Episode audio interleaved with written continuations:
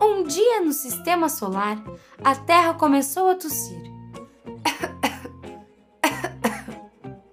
O Sol, ainda sonolento, acordou apavorado e começou a gaguejar. O, o, o que você tem, Terra? A Terra, abatida, respirava com dificuldade. O Sol perguntou novamente: O que houve, Terra?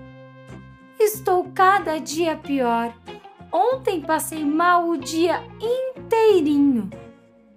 Enquanto falava, olhava para o sol para ver se ele estava entendendo. O sol, então assustado, correu para buscar um xarope para ajudar a terra. A terra, ao ver o remédio, torceu a montanha que servia de nariz e disse: Não, obrigada. Xarope não cura a minha doença. Não vai adiantar nada. O sol, preocupado, ficou zangado com a terra. Por que, que ela não queria tomar o remédio? E perguntou em tom grave: O que pode curar você, então? os homens, só os homens, respondeu a terra sofrida. Por que só os homens? perguntou o curioso sol. Eles são os culpados. Uma olhadinha para ver como eles poluem tudo, desmatam minhas matas, destroem meus rios e acabam com tudo.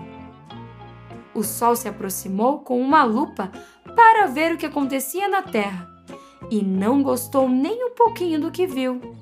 No Amazonas, cortaram a Dona Verdinha, um carvalho de mais de 100 anos.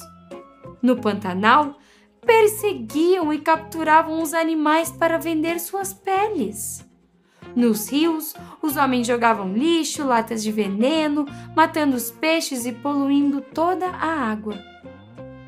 Nas grandes cidades, as fábricas e os carros soltavam uma fumaça preta que fazia mal para o pulmão de toda a gente. Para você ter ideia, Muitas crianças já nascem com problema respiratório devido à poluição e os adultos também sofrem.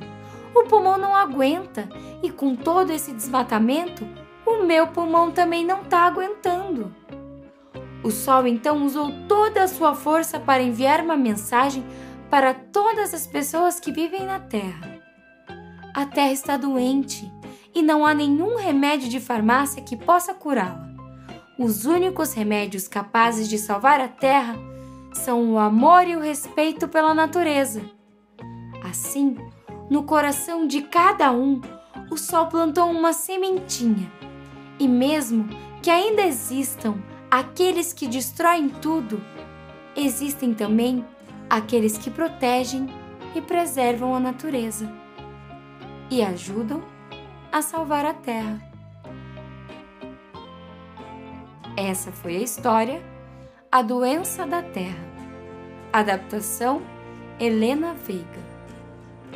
E continuem ligados através das redes sociais do IGB, arroba Instituto Grupo Boticário.